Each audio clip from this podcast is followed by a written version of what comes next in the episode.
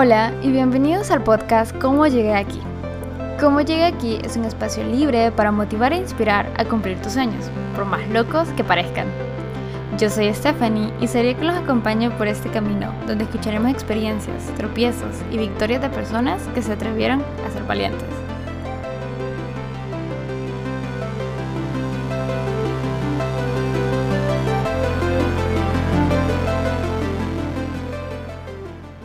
En este episodio tenemos como invitada a María José Martínez Paz.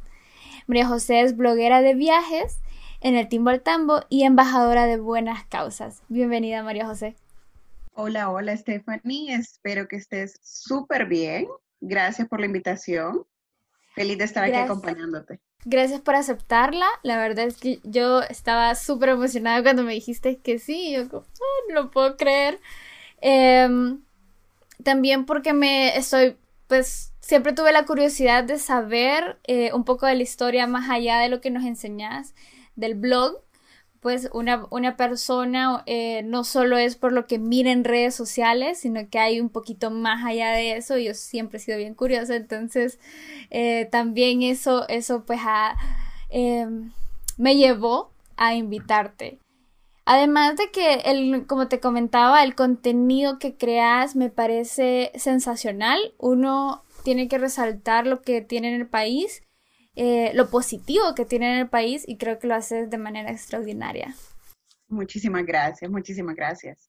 Sí, y mm, para ir entrando un poco en, en ambiente, me gustaría que me hablaras un poco de la María José que era antes de tener al Timbo al Tambo. Ok, me encanta esta pregunta porque casi nadie me la hace. Ajá. Eh, mira, yo era una persona súper responsable también, eso lo he mantenido, pero era una persona bastante conformista. Conformista eh, me refiero a que yo estaba bien en mi trabajo y no buscaba nada por, por como nada extra por hacer, ¿me entendés? No andaba buscando mía extra, esa cosita que me llenara más y todo, sino que yo trabajaba mi día a día, iba a mi trabajo de 8 a 5, regresaba a mi casa, me relajaba, hablaba con mis amigos, salía y el siguiente día era la misma rutina. Entonces, e, era una vida bastante normal, bien conforme con mi vida y cómoda, pues. Entonces, em, no era una persona que seguía sus sueños. Yo, como te digo, tenía mi trabajo, era, era bonito el trabajo, me gustaba, sin embargo, no era lo que yo amaba y me encantaba y aquella pasión que sentía, no, ¿verdad? Simplemente me gustaba, era una súper buena empresa y el ambiente laboral era súper super bonito, entonces yo estaba conforme en la posición que estaba. No, no buscaba más ni, ni esperaba menos, pues. Entonces, eh, luego llega del timbo al tambo y ya me convierte en una persona completamente diferente, hablando en el tema profesional, porque ya, eh, pues, emprender te obliga, tenés que ser sí o sí una persona llena de energía, llena de creatividad, eh, hambrienta de conocimiento y de información, de estudios, em, a, nunca estar conforme con, cómo estás, a siempre buscar más y dar esa, esas 15 mil millas extras, porque todo el mundo decía, mira, da la mía extra. Y yo me ponía a pensar, wow, no es una mía. sí, sí, sí, definitivamente. ¿Y cómo llega esta idea de, del blog a tu cabeza? O sea, ¿qué fue lo que detonó esa idea? Mira, te voy a contar, es una, es una fusión, por así decirlo, de historias. Yo antes del tiempo al tambo, yo tenía un blog que se llamaba Love Live, como believe, como, como believe, pero en vez de be, era love, love live. Era un blog de como conocimiento personal y de autoayuda. Eh, de esos blogs que vos lees y sales inspirado, eh, hablando bastante de que tenés que mantener tu salud mental, y tu personalidad, cómo alimentarla y todo eso. A mí siempre me gustó escribir, siempre me gustó este tema de marketing digital, de estar ahí compartiendo, de crear comunidades, de comunicarte con, con ellas y de compartir mensajes e historias. Luego, por otra parte, otra historia historia es que con mi familia nosotros siempre realizábamos viajes anuales, porque yo tengo una hermana que vive fuera, entonces cada vez que ella visita el país, nosotros estamos eh, viajando, realizando viajecitos internos eh, aquí en Honduras. Y llegó un viaje bien mm, diferente, por así decirlo, porque ella vino y habíamos acordado no viajar porque no habíamos tenido tanto tiempo de planificar el viaje. Y una noche estábamos los cinco, yo tengo dos hermanos mayores y pues mis papás, estábamos los cinco platicando en la sala porque mi hermana recién había venido hace como dos días y era la primera vez que estábamos juntos. Entonces, estábamos hablando, pucha, qué mal que no, vamos a salir de viaje. Puchica, ¿y por qué no nos vamos de viaje? Y me dice mi mamá, pero es que no tenemos reservaciones. Y mi papá es un poquito más atrevido y dice, bueno, miren, siempre vamos a encontrar uno que, otro hotel. Solamente necesitamos dos habitaciones, una para, para mis papás y una para nosotras tres. Y si no encontramos dos habitaciones, nos quedamos en una sola y pedimos camas extras y todo. Y mira, nos atrevimos a emprender ese viaje. Decidimos hacer la ruta lenca, pero a nuestra manera, porque la ruta lenca es pues Comayagua, La Esperanza, Gracias y Copán y nosotros hicimos Lago de Yohoa, San Pedro Sula, Santa Bárbara, o sea, fue una ruta lenca modificada. Y nos fuimos sin ni una reserva de hotel. Y cada, cada día nos levantábamos en una ciudad diferente. Entonces nosotros llegábamos a la ciudad destino. Qué cool. Sí, eh, dábamos una vuelta en el carro buscando un hotel, encontrábamos, dejábamos las maletas y nos íbamos a recorrer la ciudad. Y yo ahí me di cuenta que realmente yo no conocía Honduras ni mi familia, a pesar de que habíamos viajado bastante, entre comillas. Yo sentía que yo conocía Honduras, pero ahí me di cuenta que no conocía absolutamente nada y yo dije, si yo que viajo por Honduras no la conozco, estoy 100% segura que mis, amigos, que mis amigos y amigas tampoco la conocen. Entonces empecé a tomar fotografías en aquel momento con mi celular. Yo andaba un Blackberry ahí exótico y, tomando fotos y fotos y fotos, y yo las publicaba en mi Facebook y todo el mundo me decía, pero es que ¿a dónde andas metida? Y yo les decía, miren ese hotel en el lago de Yohoa, y ponía un hotel bellísimo, que vos por fuera no dabas ni un 5, porque era un muro grande, un portón inmenso, pero abrían el portón y era un paraíso. Entonces, yo dije, necesito empezar a mostrar mi país. Entonces ahí fue que yo decidí tener una página de Instagram. Así que del timbo al tambo comenzó como una página de Instagram.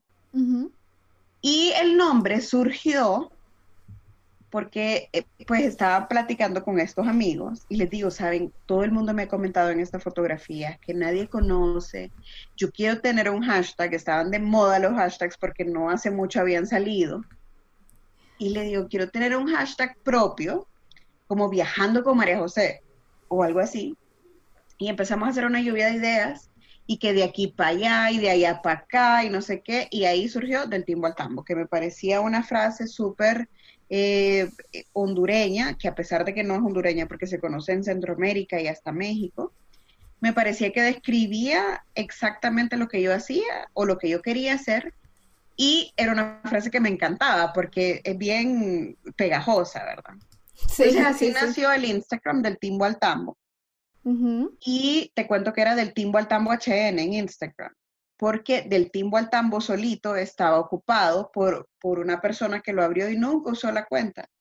Y mira, Stephanie, yo día y noche reportaba esa cuenta, porque yo la quería, no quería que fuera HN, porque en aquel momento yo dije, tal vez me voy a viajar por el mundo y quiero utilizar esta cuenta, pues. Claro, claro. Exacto. Y mira, la reportaba, la reportaba, la reportaba y la reportaba hasta ¿Y lo lograste? Sí, hasta que un día Instagram decidió, en aquellos tiempos, ponerle hace seis años, decidió pues eh, eliminar todas las cuentas inactivas desde hace más de un año o las cuentas falsas. Entonces ahí fue que pude agarrar del tiempo. Un día me metí de la nada y ya estaba libre, entonces lo agarré y empecé a compartir fotografías. Y fotografías de Honduras y fotografías en un diferente formato, porque ya existían páginas dedicadas a compartir fotos de Honduras. Sin embargo, en Honduras no había ni una cuenta que compartiera fotografías en mosaicos. Y lo empecé a hacer, la gente al inicio no entendía, me costó esa parte de educar a la gente porque me decían, María José, está cortada tu foto, subíla bien. Yo les decía, no, es que para mirarla bien te tenés que meter al perfil. es que así es. Sí. Entonces, eh, luego, seis meses después, abrí Facebook porque te permitía subir no solamente fotografías, sino que links, videos, etc. Claro. Y al final yo cerré Love Live y dije, bueno, pero a mí me gusta escribir, voy a escribir de mis experiencias en los viajes y voy a escribir de eventos a los que vaya en Honduras y voy a escribir de todo lo que conozca, de nuestras tradiciones y costumbres y todo.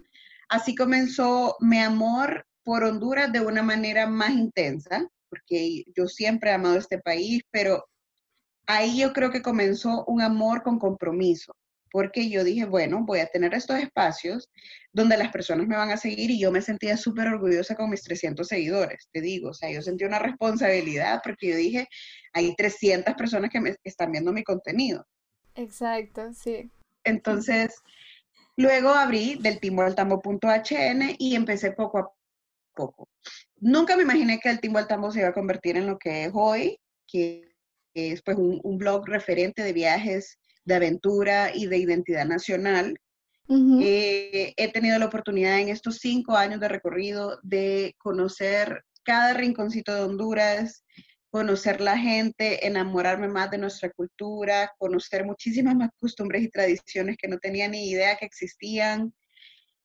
Eh, pues trabajar con tanta gente creativa en el camino, porque creo fielmente que los emprendedores en Honduras son los que mueven la economía en este país y son una pieza clave. Eh, y, y, me encanta, me fascina trabajar con emprendedores como vos, digamos, que están haciendo este tipo de espacios, que simplemente abren la mente e inspiran a otras personas, ¿me entendés? Con una simple plática, una simple conversación. Pero son personas disruptivas que quieren hacer algo diferente y ser agentes de cambio en Honduras, ¿me entendés? Entonces, ha sido una, un, un camino delicioso, no podría decirlo de otra manera.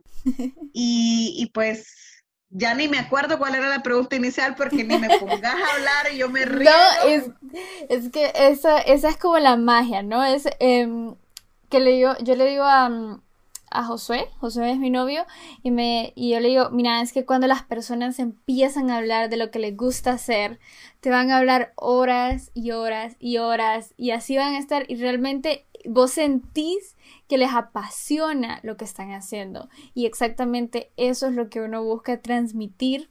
Bueno, eso es lo que busca el podcast, transmitir a las personas que están como, no sé, tengo miedo de hacerlo, pero hey, mira, aquí hay personas que, le han costado, que le ha costado llegar y ya vamos a hablar de eso. Y aquí están contándote su historia. Y pues sí, la verdad es que sí me contaste un poco de, de cómo llegaste a esa idea. Ya ahorita el blog tiene eh, seis o cinco años, solo para sacarme de la duda. Cinco años cumplimos en agosto, eh, o sea que ya casi estamos de aniversario, el 24 de agosto. Y eh, pues ese mismo día te comentaba fuera de aire que quiero darle un giro un poquito, porque pues esta situación de cambio que estamos pasando actualmente me ha llevado a pues adaptar mis productos y mis servicios a la nueva realidad, ¿verdad? Entonces vamos, a, tener a siempre viajar. Eh, ahorita pues se nos complica por la pandemia, pero eh, seguimos con la idea de viajar, tal vez más adelante viajar con otro propósito, pero ahorita pues eh, agregar dos secciones al blog, por así decirlo. Una sería de feminismo, del Timbo al Tambo Mujeres, y del Timbo al Tambo Emprendimiento. Yo también eh, soy fundadora de una, de una boutique creativa, más que todo consulto, de consultorías creativas, y quiero pues compartir esos conocimientos también. Entonces, siempre se va a llamar del Timbo al Tambo, del Timbo al Tambo Viajes, Mujeres y Emprendimiento. Bueno, y es que ahorita todo el mundo se está reinventando, entonces no, uno no se puede quedar atrás, pues. Exacto. Entonces, eh, bueno, ya me hablaste un poquito del comienzo y del proceso y también de un poco del camino que, llevaba del timbo al tambo. Eh, ¿Qué fue lo más difícil durante ese proceso de inicio, ese proceso inicial em, donde pues todavía seguías trabajando, no, no, no te dedicabas enteramente al blog, como ahora, por ejemplo. Exacto, creo que esa fue la parte más difícil, vos lo has dicho, yo tenía un trabajo full time.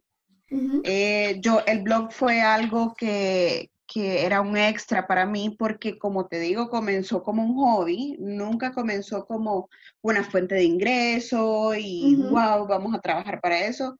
Del tiempo al tiempo para mí era un hobby y era ganas de darle una cara positiva a Honduras, porque yo sé que estamos llenos de medios de comunicación que no precisamente publican eso, ¿verdad? Entonces, eh, quise, pues, eh, darle ese giro y eso fue lo más difícil, que yo tenía que cumplir con mis tareas laborales y a qué hora viajaba. Entonces, los fines de semana, de sábado a domingo, yo me iba de viaje a donde fuera o a donde yo podía pagar para crear contenido y para tener cosas de qué hablar en el blog. Cosas de qué hablar. Yo, pues, al inicio me apoyaba un montón de diferentes fotógrafos a nivel nacional que me compartían sus fotografías yo las publicaba, obviamente dándoles el crédito, eh, hacía colaboraciones también con personas que vivían en Utila, digamos, y me podían hacer un artículo de la isla y así yo me ahorraba los gastos para no salir y etcétera, ¿verdad? Entonces, eh, creo que esa, ese, ¿cómo te digo? Fue una temporada bastante creativa, donde yo me la tuve que ingeniar y todo para mantener un contenido de calidad y, para mantener contenido recurrente en, las diferentes plataformas del blog, ¿verdad? Porque pues yo eh, en ese momento paralelamente estaba estudiando mis maestrías también y, yo me estaba especializando en mercadeo digital específicamente y yo decía, wow, si en la universidad me enseñan a que una plataforma digital de una marca, o sea, yo del Timo al Tambo era mi marca, tiene que estar eh, alimentándose diariamente, ¿verdad? De contenido y de contenido real, de contenido de calidad, de contenido que funcione, no solamente una fotografía bonita, sino que contar la historia detrás de la foto, contar un dato, etcétera, ¿verdad? Entonces, creo que eso fue lo que más me, me costó en ese momento hasta que yo decidí emprender, ¿verdad? Sí, sí, que dedicarte enteramente al blog. Exactamente. Súper. Y durante todo ese proceso, qué bueno, todavía, ¿verdad? Em, porque no, uno, pues, no es que va teniendo más años y más experiencias, los miedos se van como desapareciendo, sino que simplemente son otros evolucionados. Eh, conteme un poquito de los miedos que has vencido en este proceso de tener el blog. Mira, del timbo al tambo me quitó totalmente el miedo a emprender yo tenía miedo a no depender, o sea, esa inseguridad que te da, que te, que te, que vos pensás que te da un trabajo propio, o sea, ser tu propia jefa, emprender en Honduras, eh, y si un mes no tengo clientes, ¿qué hago? No voy a percibir ningún ingreso. Yo tenía tanto miedo que me costó dos años renunciar a la empresa en la que yo trabajaba en ese momento. Yo estuve dos años diciendo, en abril renuncio. Y después pasaba abril y mayo y después junio y julio y llegaba el siguiente abril. Y yo decía, ok, este abril sí voy a renunciar. Y así hasta que llegó el siguiente, hasta el tercer abril. ¿Te costó? ¿Te costó? Me costó un montón porque estaba muerta de miedo, estaba muerta de miedo y yo me acuerdo, siempre cuento esta anécdota porque creo que es un buen mensaje para todas las personas que nos escuchan. Una clienta, no era una clienta, me escribió una señora del Timo y me dice, María José, mira, te sigo hace años, yo tengo un hotel, yo vivo en los estados, pero soy hondureña, voy a ir a Honduras pronto y me quiero reunir con vos porque creo que vos podrías ser un buen elemento para mi equipo. Yo me reuní con ella, mira, yo no le digo que no a ninguna oportunidad. Yo dije, bueno, voy a ir a escuchar qué tiene que decirme fui con ella y eh, me reuní y me dijo, María José, pero usted, ¿por qué no está emprendiendo? O sea, ¿por qué usted sigue trabajando y no, y no ha renunciado y no se dedica a su propia empresa? Y le digo, Ay, no, pero ¿cómo me voy a dedicar? Si mire, que vengo empezando, que no sé qué. Y me dice, sí, pero uno no conoce el tamaño de sus alas hasta que no se lanza. Entonces ahí donde usted tiene miedo meterse a ese hoyo, es donde usted va a encontrar todas sus respuestas. Y yo dije, wow, eh, a mí esa plática con ella me encantó, me inspiró, tanto que el siguiente día renuncié.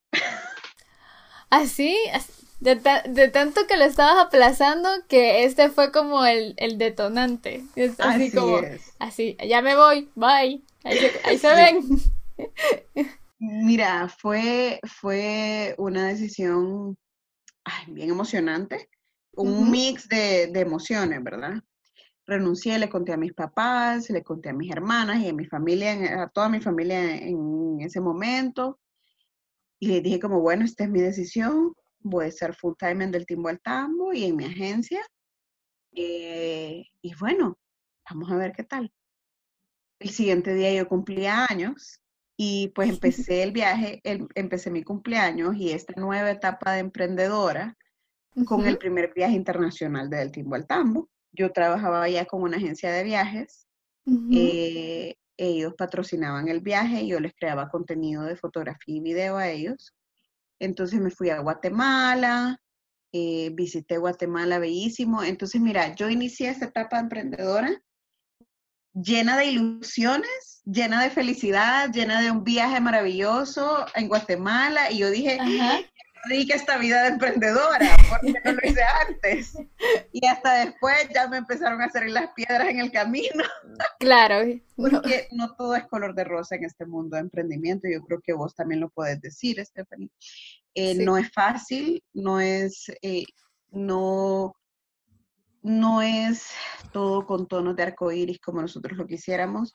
Cuesta, y yo por eso siempre insisto en todas mis charlas, en todas las en, en cualquier espacio donde yo esté, que tenga eh, un público enfrente o una comunidad, yo siempre les digo que nosotros debemos buscar nuestra pasión y trabajar en ello si así lo disponemos, ¿verdad? Porque solamente estando apasionados por algo vas a poder superar cualquier obstáculo que tengas en el camino. Si una persona está haciendo algo que no le gusta, a la primera traba se rinde. Y eh, aquí nos cuesta, pues aquí cuesta, no es sencillo, hay meses buenos, hay meses malos, hay competencia desleal, hay clientes muy malos, eh, eso es otra cosa que tenemos que aprender a despedir clientes nosotros. Yo hasta que aprendí ese concepto eh, he, sido, he tenido una paz increíble con mis clientes. Yo trabajo con los clientes con los que yo me llevo bien, con los que hay confianza, eh, con los que no importa la hora que me escriban, pero me respetan mi tiempo, etcétera, ¿verdad? Entonces, si vos trabajas en tu pasión, no vas a tener obstáculos eh, invencibles, ¿verdad? Entonces, em, ha sido la mejor decisión que he tomado en mi vida, te digo, emprender eh, ha sido maravilloso, me ha enseñado a ser una mejor persona, no solamente a nivel profesional, ahora me siento más humana, me siento más agradecida, me siento más eh, viva, por así decirlo, y, y, es maravilloso, es maravilloso. Sí, creo que ese camino de emprender, uno, como te decía, no pierde el miedo. O sea, simplemente sigue haciendo las cosas, pero con miedo, pero las, las, las está haciendo, pues.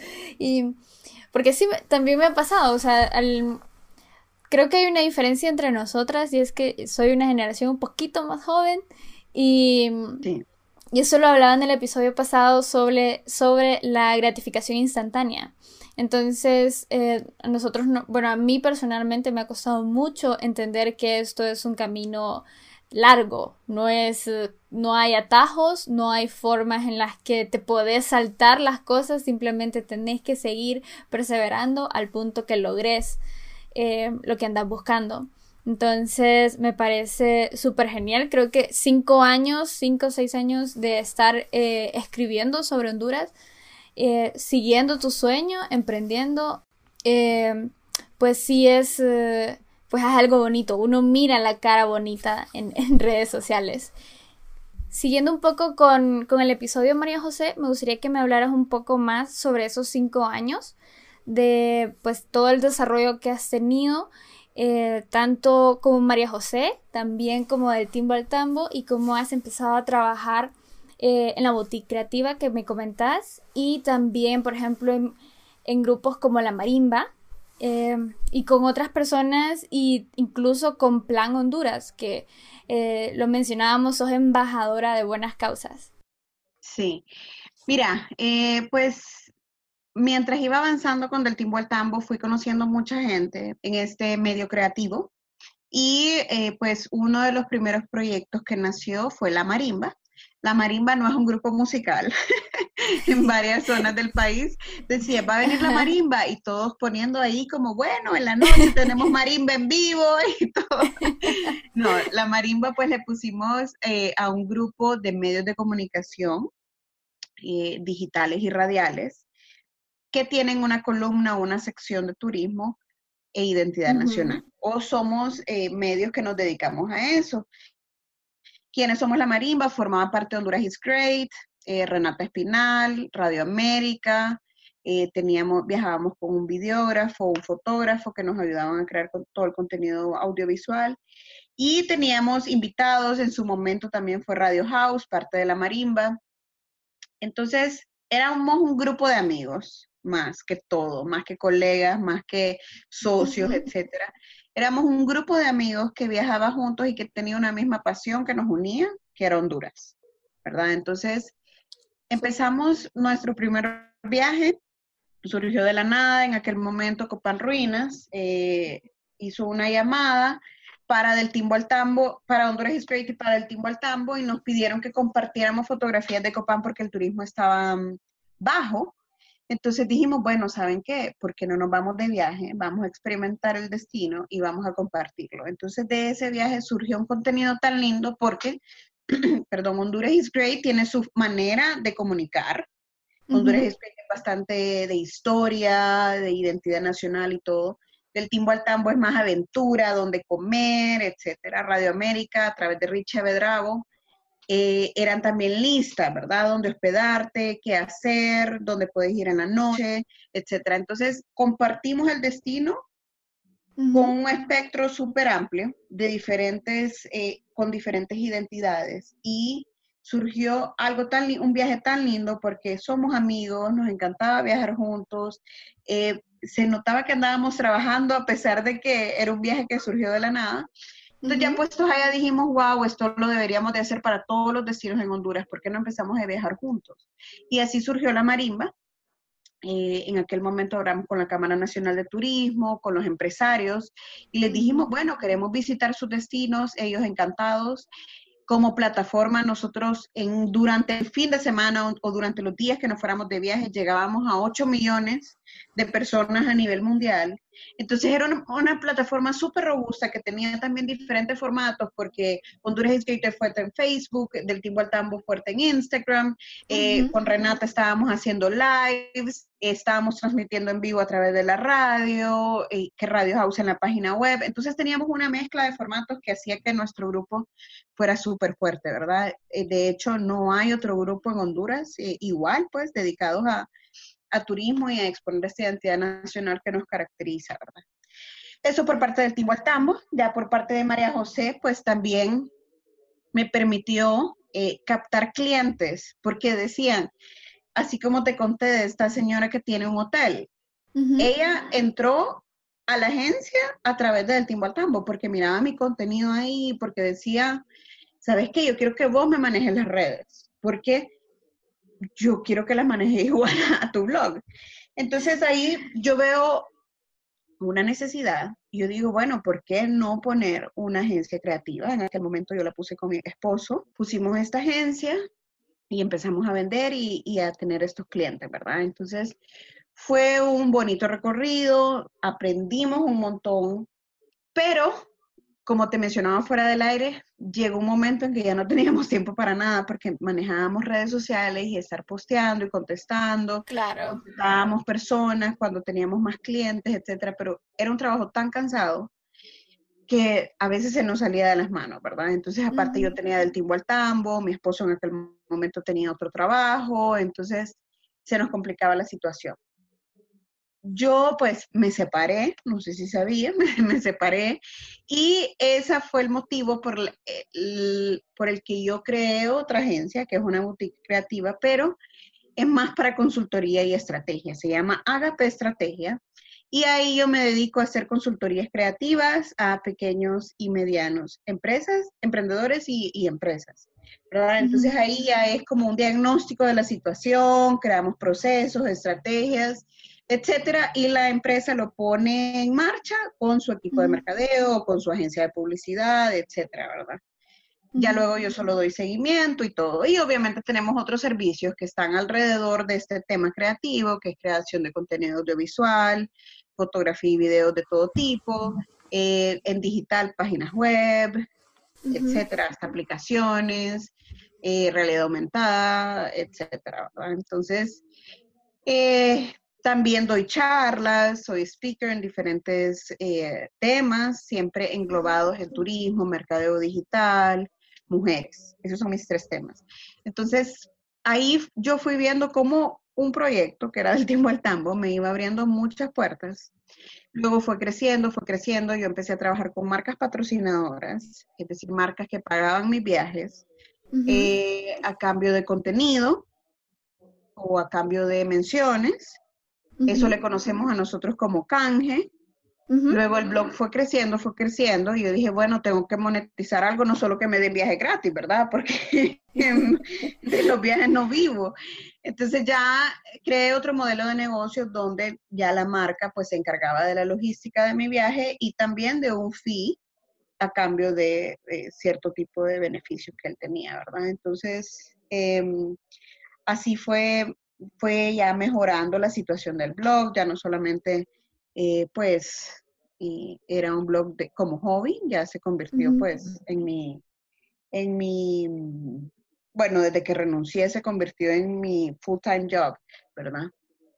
Y esto me dio la oportunidad de ser embajadora de otras ONGs, otras marcas, como Plan Internacional, que para los que no saben, Plan Internacional es una organización que se encarga de defender los derechos de la niñez en Honduras, enfocada en niñas. Entonces, vela por la educación y seguridad de estas niñas, ¿verdad? Eh, también soy embajadora de Voces Vitales y, mentora en sus programas de mentoría. Voces Vitales es una organización que se encarga de capacitar y empoderar a mujeres empresarias en Honduras.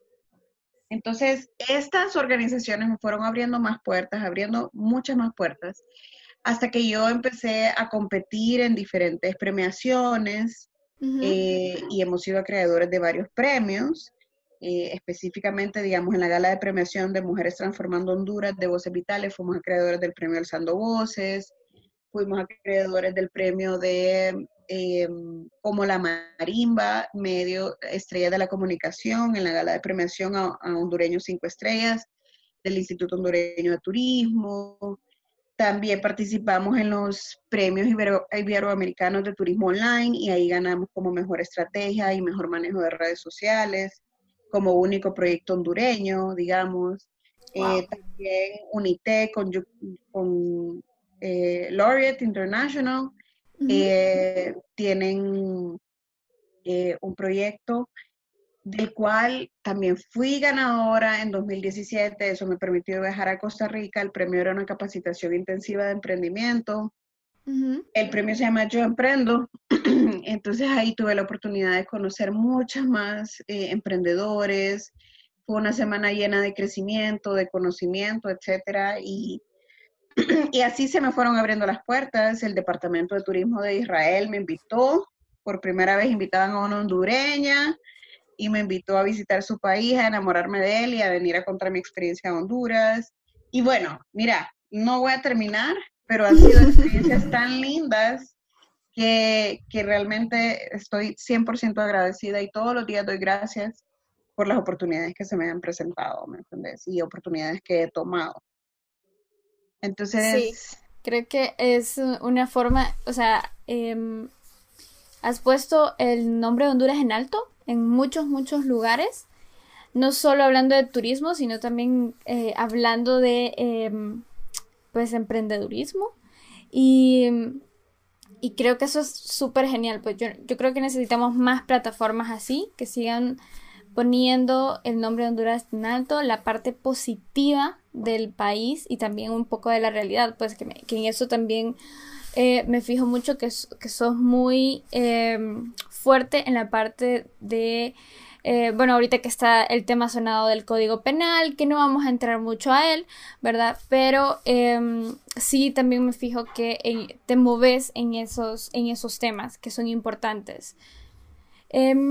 Pues hay, tengo un par de preguntas que, que, todo, mundo se, que todo mundo se pregunta, ¿verdad? Y uno al, final pues no, no, sabe cómo funciona hasta que entra el tema. Una de esas es eh, cómo conseguís los patrocinadores, cómo llegan a vos. Eh, Este tema de patrocinios fue súper, ¿cómo te puedo decir? random. o sea, yo estaba trabajando en crear contenido para el Timbo al Tambo y no sé qué, y de la nada me llama una marca, y era una marca de cervezas. Y me dice, María José, mira, hemos visto ustedes, nos gusta lo que haces y queremos tener un proyecto con vos y trabajar esta, de esta manera. Entonces, em, el caso es que yo viene y me llama la marca y me dice, mira, queremos trabajar este proyecto, esta campaña. Y eh, bueno, le digo, pero ¿cómo? Yo no, sabía nada, no entendía muy bien ese, ese, ese rubro, ¿verdad? Porque nunca, nunca había manejado. Entonces yo fui, me, fui a la agencia, me explicaron la campaña y pues yo acepté, porque yo dije, wow, ¿qué es esto? Y vamos a, a meternos en ese mundo. Obviamente cuando venís iniciando, como te comentaba, mis patrocinios eran más canjes, que una marca me decía, un hotel me decían, venite a Roatán, mira, y por, posteaba en tus redes, y yo como, ay, qué rico, un fin de semana en Roatán. Pero cuando yo ya convertí del timbo al tambo en mi fuente de ingreso, yo dije, bueno, ya, un viaje no me va a pagar la luz, ni el agua, ni la comida, ¿verdad? Sí. Entonces yo ahí ya cambié mi modelo de negocios y yo empecé a buscar marcas también un poquito marcas más grandes, donde yo les decía, miren, las estadísticas de mis redes, yo llego a tantas personas, podemos eh, hacer un proyecto bonito, yo busqué marcas que estaban relacionadas con turismo meramente, porque en aquel momento yo estaba solo hablando de turismo. Entonces, eh, pues algunas marcas empezaron a trabajar conmigo y yo creo que eso era como un dominó, como que todas las agencias de publicidad que son más grandes aquí están abriendo los ojos y, e investigando todo y, ah, ok, esta marca está trabajando con ella. ¿Y quién es ella? Si no me conocían, ya me empezaban a investigar, ah, ella no me puede servir para esta campaña, entonces ya me llamaban. Y así, ¿verdad? Entonces los patrocinadores fueron llegando hasta el sol de hoy, este año, eh, antes de la pandemia. yo dije, bueno, yo tengo capacidad para esta cantidad de patrocinadores. Si yo me paso de esta cantidad, ya no lo voy a poder atender bien. Entonces yo no puedo atender más de esto. Eh, en enero yo decidí pues, trabajar solo con las marcas en las que yo creía, las que yo usaba, las que yo podría recomendar genuinamente. Y em, eso, ¿verdad? O sea, para, para ser real, ¿verdad? Entonces, yo ya tenía pues mi, mi, mi cartera de marcas, por así decirlo. y eh, lastimosamente llegó la pandemia, hay unas marcas que siguen en stand-by, ¿verdad? porque sus ingresos no son los esperados, han tenido que cortar todas las acciones de mercadeo, reinventarse, etcétera. Pero como te digo, esta parte del tema de patrocinio, yo creo que ahorita ya estamos en una época donde no te va a costar tanto encontrar patrocinadores. Lo que sí te va a costar es llegar a tener una plataforma con una comunidad que crea en vos, con una comunidad que recomienda tu contenido, con una comunidad que te tenga confianza, porque eso es lo que, digamos, llegaba Semana Santa, llegaba octubre, el feriadito de octubre, y eh, a mí me escribían 200 personas. María José, eh, este, me, este, esta Semana Santa quiero ir a Copán, ¿qué tengo que hacer? Y mira, yo hice itinerarios. Copán Ruinas, dos días, tres días, cuatro días. Roatán, dos días, cuatro días. Eh, Marcala, Tela, La Ceiba, ruta lenca, todas. Porque yo armaba itinerarios y eso, ese servicio yo se lo daba gratis a mis seguidores. escríbanme si necesitan viajar, yo les puedo ayudar a hacer la agenda del viaje, pues. porque confiaban en mí, porque sabían, esta mujer ha ido a todos esos lugares. Entonces yo le creo, pues, ¿me entendés? Entonces, eso es lo que cuesta realmente, tener una plataforma que, se, que, que hay tantas ahorita opciones. Yo creo que cuesta un poquito más ahora, porque tal vez yo empecé hace seis años eh, con, con el Instagram, digamos, que hace seis años no había tanta gente haciendo cosas. O sea, no había tanta creación de contenido, ¿no? Exacto, exacto. Y ni hablemos de mi blog anterior, que era hace nueve, diez años, ¿verdad? O sea, ya casi solo habíamos tres personas, creo, que teníamos blogs, que escribíamos en una página web. Entonces, es, es, como un poquito más complicado, pero no es, no es difícil, es sencillo. Lo único que tenés que seguir, pues, es tu pasión. Tampoco como que a mí me pongan a hablar de fashion, ¿me entendés? Wow, o sea, yo hasta la semana pasada entendí la diferencia de denim y jean, que jean es la pieza y denim es la tela. Y yo le decía, Georgie,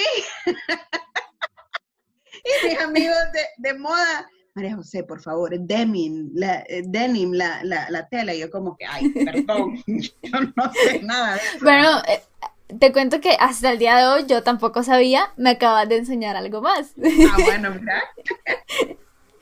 Em, y otra de las preguntas que te tenía preparada era, por ejemplo, em, ya que este no, bueno, tener un blog no directamente significa un flujo constante de dinero. Entonces, ¿cómo manejas esa parte de tener un flujo constante? ¿Cómo, ¿Cómo te organizas en el dinero? O sea, hay un punto en el que decís, yo necesito generar esto para vivir, si no, después tengo que buscar un trabajo. Entonces, ¿sí? Mira, creo que hay ahorita en Honduras, y no sé si en el mundo, hay una idea errónea de esa parte de tener blogs, de ser influencer y todo la verdad creen que nosotros hacemos las cosas por comer gratis, por obtener cosas gratis. Y te digo, yo tal vez así comencé, porque yo tenía que viajar gratis, porque no me podía pagar todos los viajes. Pues yo al inicio claro. iba a viajes donde me ajustaba el presupuesto. Ya después me decían en Roatán, Copán, El Lago, Tela, etcétera, venite gratis. Y yo dije, wow, puedo alimentar el blog sin tener que gastar. Pero ya llega un momento en que este es mi trabajo, yo necesito ganar un sueldo, así como todas las personas que pasan una computadora de 8 a 5, ¿verdad? Entonces, las cosas gratis ya no existen para mí, ¿verdad? o sea, dejaron de existir. Y como te dije, esto es, o sea, si alguien está pensando en abrir un blog o en crear una página de Instagram y, volverte Instagramer, crear un YouTube y, y, tener, y hacer YouTube para vender y todo, pero que tienen el objetivo de venta, olvídense. O sea, ni se metan, porque no es sencillo. Eh, necesita un montón de tiempo. Es como un trabajo más. Y tenés que, tenés que utilizar, es como prueba y error, tantos modelos para llegar al que te al que más te se te apega, ¿me entendés? Es como yo te mencioné hace poquito. Bueno, yo ya no puedo atender a 15 patrocinadores de dos meses. Entonces, a mí venía una marca y me decía, María José, mira, tengo una campaña que va a durar un mes. Y le decía, mira, no te va a ir bien porque yo no soy una persona que expone, o sea, ¿cómo, te explico? Yo no soy una persona que no me mires como una valla publicitaria que vos contratas un mes solo para que se muestre tu campaña y después no. Uno, porque a la comunidad no se le, no, no, no, no cree en una marca en un mes. O sea, para crear esa confianza entre una marca y yo y mis seguidores, es mínimo tres meses. Y también que yo hablo de temas bastante específicos, ¿verdad? O, o, digamos, ahorita, este último año he sido un poquito más flexible, pero antes yo era estrictamente y rigurosamente viajes. Entonces, no podía trabajar con todas las marcas. Entonces, yo no aceptaba todas las marcas. Habían marcas, puchica, de, de, todo tipo que nada que ver con viajes. Y yo les decía, no, pero mira, mi comunidad no quiere ver eso, etcétera. Entonces, ya llegó, pues, de ponerle que de un año para acá, yo hice, yo dije, bueno, es otra estrategia con la que yo voy a trabajar. Yo voy a trabajar permanentemente con marcas. O sea, marcas con las que yo firme contrato mínimo de 12 meses, eh, con un fee mensual, como un salario y em, con los que, con, los, con las marcas que yo crea, que yo crea, que yo quiera, que, que yo use y que yo pueda recomendar, ¿verdad? Entonces, ha sido, como te digo, prueba y error, algunos meses buenísimos, otros meses, otros meses malísimos, pero creo que ya conociendo eh, cómo te desarrollas de cierta manera, creo que llegas a encontrar tu punto de equilibrio. Lastimosamente yo encontré el mío y llegó el coronavirus. pero bueno, no, tengo la esperanza de que, de que saldremos de esta como mejores seres humanos y pues vamos a regresar a una nueva normalidad, pero de manera diferente. creo que sí, también, em, pues hablando un poquito de la pandemia y de la cuarentena, em, es una oportunidad. Yo al inicio también era como, eh, iba a agarrar un montón de cosas, en el momento íbamos a meter muchos productos en, en el estudio y, y, íbamos a meter un montón de productos y nada, o sea, nos paró en seco. Fue como, ahorita no, ahorita no molesta, ahorita no señora, así. Y, y entonces tuvimos que reinventarnos en muchas cosas y después em, eso lo, lo, tenía, bueno, te cuento que antes solo subía tal vez un episodio al mes y ahorita eh, me comprometí más, ¿verdad? En el, al punto de que dije, ok, no, ya no voy a subir uno ni dos, sino que voy a subir cuatro episodios al mes. Voy a hacer uno cada semana. Y entonces me puse la tarea de empezar a perder el miedo, porque hay un miedo en el que hablar, chatearle a alguien y si me dice que no, que ya me ha pasado, eh, ¿qué voy a hacer? Que no pasa nada, o sea, perder miedo, escribir, mira María José que eh, tengo este podcast y me gustaría contar tu historia y hay gente que no me contestó nunca, hay gente que me dijo, sí, fíjate que ahorita no me siento como al punto de, de, de contarte mi historia aún y pues uno lo respeta, pero em, yo lo veo como una oportunidad de darme tiempo que antes no tenía para hacer muchas cosas. Y si de hecho si te fijas, ahorita en Honduras han salido un montón de emprendimientos de gente que antes no tenía tiempo para hacerlo y ahora tienen como el, tal vez porque lo suspendieron o tal vez porque solo les, les redujeron la, jornada a media, a medio, a media jornada y entonces ahora tienen ese tiempo libre en el que dicen, pilas, yo voy a hacer esto, esto, esto y esto. Y hablando un poco del tiempo, me parece bien interesante, eh, ya me comentabas que manejabas pues patrocinadores anuales, por decir así. Y pues no podemos olvidar los viajes, cómo te organizabas en los viajes, cómo eh, pues hacías que no te chocaran esos viajes, porque a veces uno eh, de la nada le sale algo que, como decís, una oportunidad y tal vez tenías algo ya puesto. Entonces, ¿cómo manejas esa parte de la organización? Fíjate que, mira, los viajes propios era súper sencillo organizarlos porque pues básicamente tenía todo el tiempo del mundo, no necesitaba que fuera fin de semana ni nada, yo organizaba con la marca, con el hotel o, mm, con la cámara con la que yo estaba trabajando y, fácil, ¿verdad? Al, generalmente al dueño de hotel, etcétera, le, le, viene mejor que vos te vayas en días de semana y yo perfectamente podía. Con lo que sí se me complicó un poquito más fue con la marimba, la marimba comenzó, eh, nos costó un poquito agarrar ese envión y, formalizarnos todos como un proyecto de cada uno.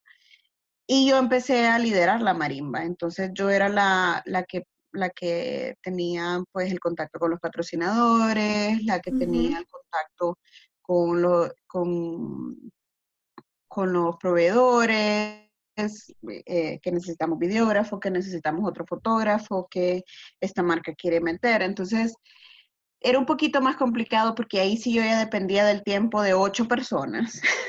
o sea, ¿te imaginas organizar un viaje con ocho personas para reservar y ponerle que el videógrafo y el fotógrafo tenían su trabajo por aparte cubriendo bodas, cubriendo eventos o sus clientes comerciales? Eh, Renata, digamos, tiene sus dos trabajos permanentes también, entonces he tenido que coordinar con ella un día, un fin de semana que ella pudiera pedir permisos y así, ¿verdad? Entonces era un poquito complicado, pero lo que yo siempre hacía era planificar con dos o tres meses de anticipación, donde yo le decía al videógrafo, mira, tenés que reservarme ese fin de semana, ¿lo tenés lleno? No, ok, es mío. Entonces ya él le salían bodas o le salían otros eventos y él ya tenía reservado el fin de semana y ya tenía la, eh, yo ya tenía esa, esa, agenda pues disponible. Y para los otros, para nosotros los medios, era más sencillo también, porque imagínate tener algo en agenda de aquí a dos meses, es súper difícil. Entonces, esa era como mi, mi estrategia, planificarlos con dos meses de anticipación, o sea, si ahorita estamos en junio, el próximo viaje que nosotros íbamos a realizar era en agosto finales, ¿verdad? Entonces así yo también le daba chance al destino de organizar una agenda bonita, yo ya me metía a hablar con todos los, patrocinadores por parte del destino, qué, actividades íbamos a realizar, qué actividades no podíamos realizar. Eh, muchas veces dijimos que no a, varias actividades por falta de tiempo o tal vez porque eran actividades que no generalmente, digamos, bares, nunca, la marimba nunca sale en la noche, entonces, pues no hacía sentido visitar un bar, no, no teníamos ni tiempo ni las energías. porque nuestro día a día comenzaba a las 7 de la mañana y terminaba a las 10 de la noche, ¿verdad? Entonces imagínate con qué energías ibas a ir a un bar, ¿verdad? En la noche. Nada, teníamos que dormir para el siguiente día, comenzar desde temprano también. Entonces yo creo que con planificación se logra todo. Yo también soy fan, esto es como persona, soy fan de todas las herramientas que tenemos a disposición, o sea, toda la tecnología es mi mejor amiga.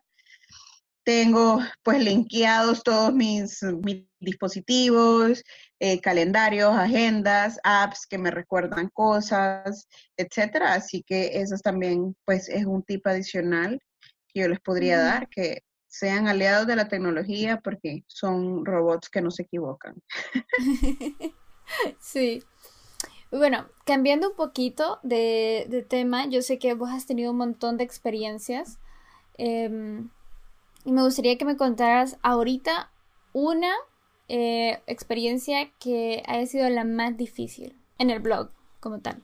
Mira, creo que ha sido bastante difícil ese camino de aprendizaje, tanto para las marcas patrocinadoras como para nosotros los blogueros, líderes de opinión o influencers, como les quieran llamar. Porque hay mucha gente ahorita haciendo esto, mucha, mucha, mucha gente y no todo el mundo tiene una misma visión, no todo el mundo trabaja de esto o depende enteramente de esto. Yo creo que somos pocos. Hay un montón de gente que trabaja para marcas, pero tiene su trabajo en un medio de comunicación o tiene su trabajo full time y, y hace esto los fines de semana, etc. Entonces, yo que dependo meramente del blog, pues tenía otros modelos de negocio, ¿me entendés? Eh, un poquito tal vez más agresivos que los demás. Y las marcas me decían, pero ¿por qué eso es tan cara? ¿Cómo, que, ¿Cómo así? Les decía, si no les estoy cobrando caro. Pero es que las otras me lo hacen gratis, mira. Es que yo no puedo hacer gratis eso porque no, no vivo de, de comida. O sea, la comida no me paga el internet, no me paga las cuentas. Correcto. Entonces, ha sido ese proceso ha sido un poquito complicado.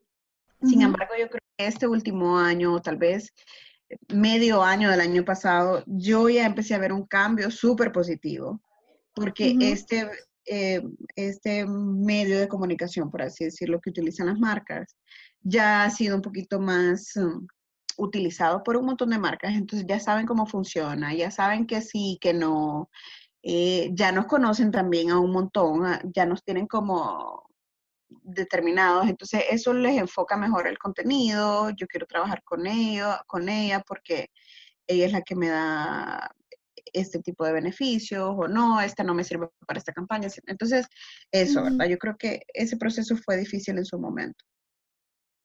Sí, sí, creo que es retador, pues, porque em, como es nuevo, o sea, es... Em, la parte del marketing ha evolucionado de una manera, o sea, creo que la, era digital ha venido a evolucionar el marketing de muchas, muchas formas. Y dentro de eso, pues, están los influencers y, son una herramienta. Yo lo miro como una herramienta para las marcas. O sea, llega un punto en donde... Em, pues tener una, eh, se habla mucho, por ejemplo, de humanizar las marcas. ¿Y de qué manera humanizas marcas? Mostrando una cara, o sea, mostrando una persona que realmente, eh, así como tu consumidor, como tu cliente, puede utilizarlo y así pues hay confianza. Entonces, de cierta manera, eh, yo lo veo como una evolución de, del mismo, de las mismas estrategias.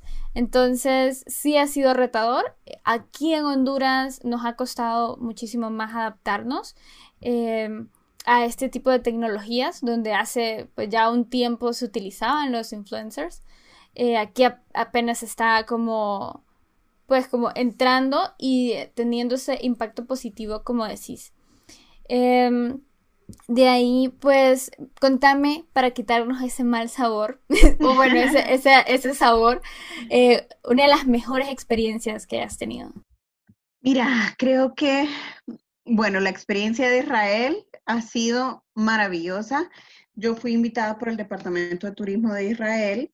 Ellos hacen dos veces al año, hacen dos viajes, uno con latinoamericanos y otro con europeos, donde agarran, escogen influencers de diferentes países y los invitan a Israel a vivir la experiencia de su país. Qué súper. Y, y eh, a conocer todo.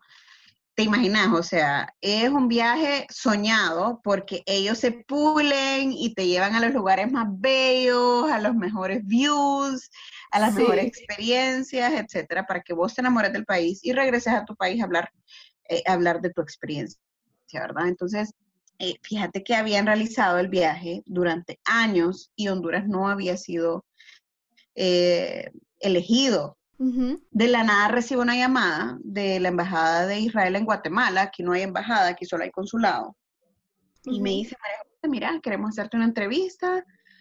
Y yo, embajada, para empezar, ni está en Honduras. Pero dije, bueno, démosle, ¿qué me quieren decir?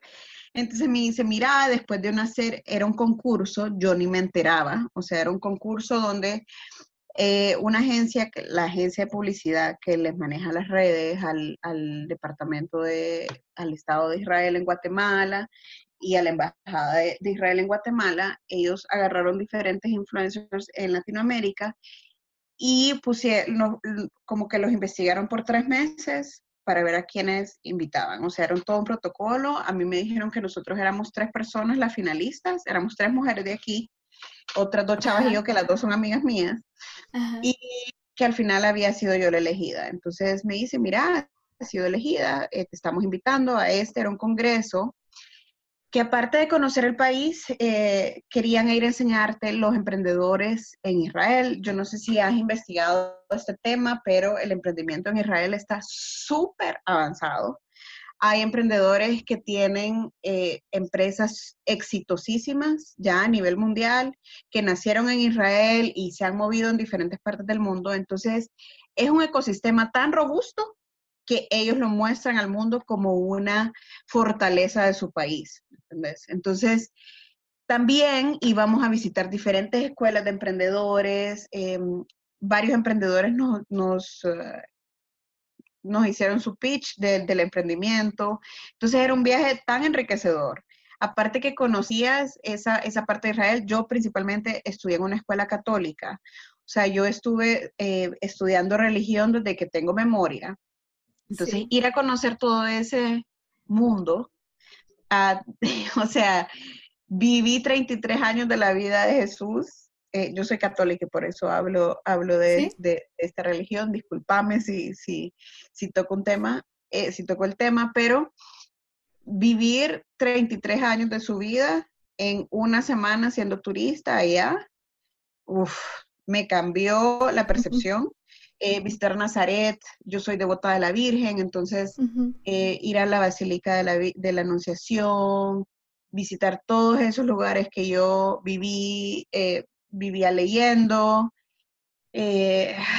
todo esto, o sea, fue como... ¿Te cambió la vida? Me cambió la vida, el mundo de los lamentos, o sea, había lugares donde vos entrabas y sentías un feeling tan extremo y tan fuerte que de la nada se te salían las lágrimas. O sea, yo entré a la Basílica de la Anunciación y a mí las lágrimas me salían y yo, ¿por qué estoy, o sea, porque estoy llorando? Era inexplicable. Entonces, fue un viaje súper lindo, súper enriquecedor. Tuve la oportunidad de conocer a estos influencers latinoamericanos que son una maravilla de personas de diferentes rubros. Habían enfocados en comida, moda, cine, em, habían agencias de viaje también, personas, o sea, así como viajes como yo, habían directores de cine, o sea, era una, era un grupo, comediantes, era un grupo tan bonito que me encantó. Fueron 16 días los que yo estuve allá y una maravilla, una maravilla de viaje. Ese es uno de los viajes que más recuerdo. Y otro de los viajes que te comenté de Costa Rica, que también da la casualidad que era lo mismo, era compartir el tiempo con otros emprendedores y era un viaje educacional meramente, ¿verdad? Entonces eran, nosotros pasábamos en capacitaciones de 8 a 6 de la tarde capacitaciones non-stop, intensivas, pero que te mostraban todo lo que necesitas saber para que tu emprendimiento vaya en el mejor camino, ¿verdad? No te aseguraban el éxito porque depende de vos, pero, pero te daban todas las herramientas para que fuera por el camino correcto, ¿verdad? Entonces, esas dos experiencias nunca se me van a olvidar y fueron gracias al Team Voltamo. Qué súper, súper genial. Ok. Eh, entonces, María José, ya ahorita, ya para terminar nuestro episodio, me gustaría que me contaras eh, cómo ves del timbo al tambo de aquí a cinco años. Ay, mira, yo siempre lo veo como una plataforma. Yo pretendo pues quedarme con el timbo al tambo eh, hablando de diferentes temas. Eh, te mencioné antes que quería introducir nuevas temáticas al blog. Así que me veo viajando, pero con diferentes mensajes, tal vez em, siendo representante de una, ONG que defiende los derechos de la mujer, eh, tal vez eh, viajando con este mensaje para empoderar a emprendedores em, y, todo. Entonces, sí, hasta el momento el Timbo al Tambo ha sido un blog meramente de viajes que comparte los destinos turísticos, pero creo que ya mi punto de compartir destinos hasta ahí llegó. Entonces yo necesito exponer el destino de otra manera. Estaba pensando también en meter turismo sostenible, exponer los productos de, diferentes emprendedores locales, eh, investigar un poquito más el proceso de productos insignes de nuestro país, como eh, el, ¿qué te puedo decir? Las salineras en el sur. Eh, estos productos que, bueno, uno dice, pues, café, cacao, sí, son productos insignes, pero son los productos que ya todo el mundo conoce. Imagínate irte a meter a la fábrica de Yuscarán, eh, a conocer el proceso, ir a conocer el proceso de los, de los del tabaco que hacen en Danlí, eh, conocer estas fábricas de naranja, de piña, etcétera. Entonces, creo que eso podría ser el destino hablando de, turismo, hacer un poquito más de turismo sostenible, más que turismo de aventura o turismo familiar, etcétera y viajar con otros propósitos. Pero sí, yo me veo cuando el tiempo estamos más tiempo. Eh, no te puedo asegurar que yo me quede en Honduras, tal vez eh, esté trabajando en el Timbo Tambo de otro país, explorando otros cielos, no sé. Y mm, eso, pues, pero bueno, todo depende eh, de, de, muchos factores a nuestro alrededor y pues ahorita, con esta situación de cambio que estamos viviendo, pues estamos tranquilitos aquí. No, y qué, y qué interesante que incluso te miras afuera, pues, em, porque como comentabas al inicio, uno no sabe qué tan grandes son sus alas hasta que se echa a volar. Entonces, eh, creo que es una plataforma que puede crecer muchísimo, muchísimo más, eh, más grande de lo que ya es. Em, un último consejo para alguien que quiere emprender o que ya está emprendiendo, ¿qué le dirías? Uno que Mira, ahorita, digamos, para todos los emprendedores que ya están eh, pues con su empresa, etcétera, y que están pasando por estos momentos difíciles, digamos, que tengan actitud positiva. Es súper complicado mantenerla, pero es necesaria para estar a flote, que sean flexibles, que sean innovadores, que fidelicen a sus clientes, que se reinventen, que dejen de pensar en hacer nuevos procesos porque van a tener que invertir en estudios de mercado para testear el proceso del producto y todo esto. Quédense con los procesos que ya están probados y que saben que les funciona. conozcan su empresa y tomen decisiones. Es súper importante tomar decisiones. Yo conozco varios emprendedores que han tenido que tomar la decisión de cerrar sus emprendimientos por los momentos porque no pueden pagar sueldos. Eh, han tenido que dejar de vender joyas para vender comida, para subsistir. Eh, y todo, ¿verdad? He conocido emprendedores que están abriendo, como lo mencionamos anteriormente, que están abriendo sus empresas ahorita en un rubro totalmente diferente al que venían eh, desenvolviéndose, pero está bien. O sea, es de conocer tu empresa, es de conocer tu mercado, es de ser flexible, tomar decisiones y, y eso pues. Y en cuanto a las personas que quieren emprender ahorita, simplemente es buscar su pasión, o sea, que sea algo que les guste hacer, que sea algo que, ese algo que siempre les ha movido esa chispita adentro y que lo desarrollen y se desenvuelvan en ese rubro, porque usualmente es cuando uno tiene más ganas, energías y todo de sobrepasar los obstáculos que se nos presentan en el camino. Súper bien. Muchísimas gracias María José por acompañarme en este episodio, por contarme tu historia, abrir un poquito más ese, pues, esas cositas que uno pues no sabe e incluso eh, inspirarnos con tu historia a seguir emprendiendo. No, gracias a vos por la invitación, estoy a la orden. Eh, muchísimas gracias, muchísimas gracias por abrir estos espacios, la verdad que son necesarios. Necesitamos ser... ¿Cuántos años tenés, Stephanie? Perdón por la indiscreción. no, no, no te preocupes, 22.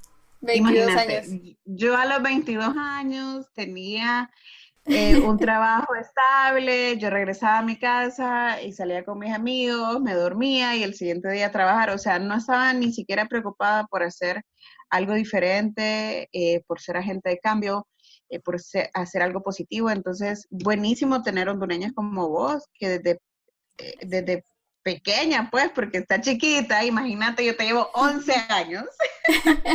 Eh, me encanta que estén haciendo estas cosas tan creativas, abriendo estos espacios tan positivos y tan necesarios en nuestro país. Muchísimas gracias. Eh, pues nada, eh, si quieres puedes dejar tus redes sociales para dónde pueden encontrarte y así es. Muchísimas gracias igual. Me pueden encontrar en deltimboaltambo.hn, ese es mi blog, y en redes sociales estoy como MJM Paz, en todas las redes sociales que deseen, o del Timbo al Tambo.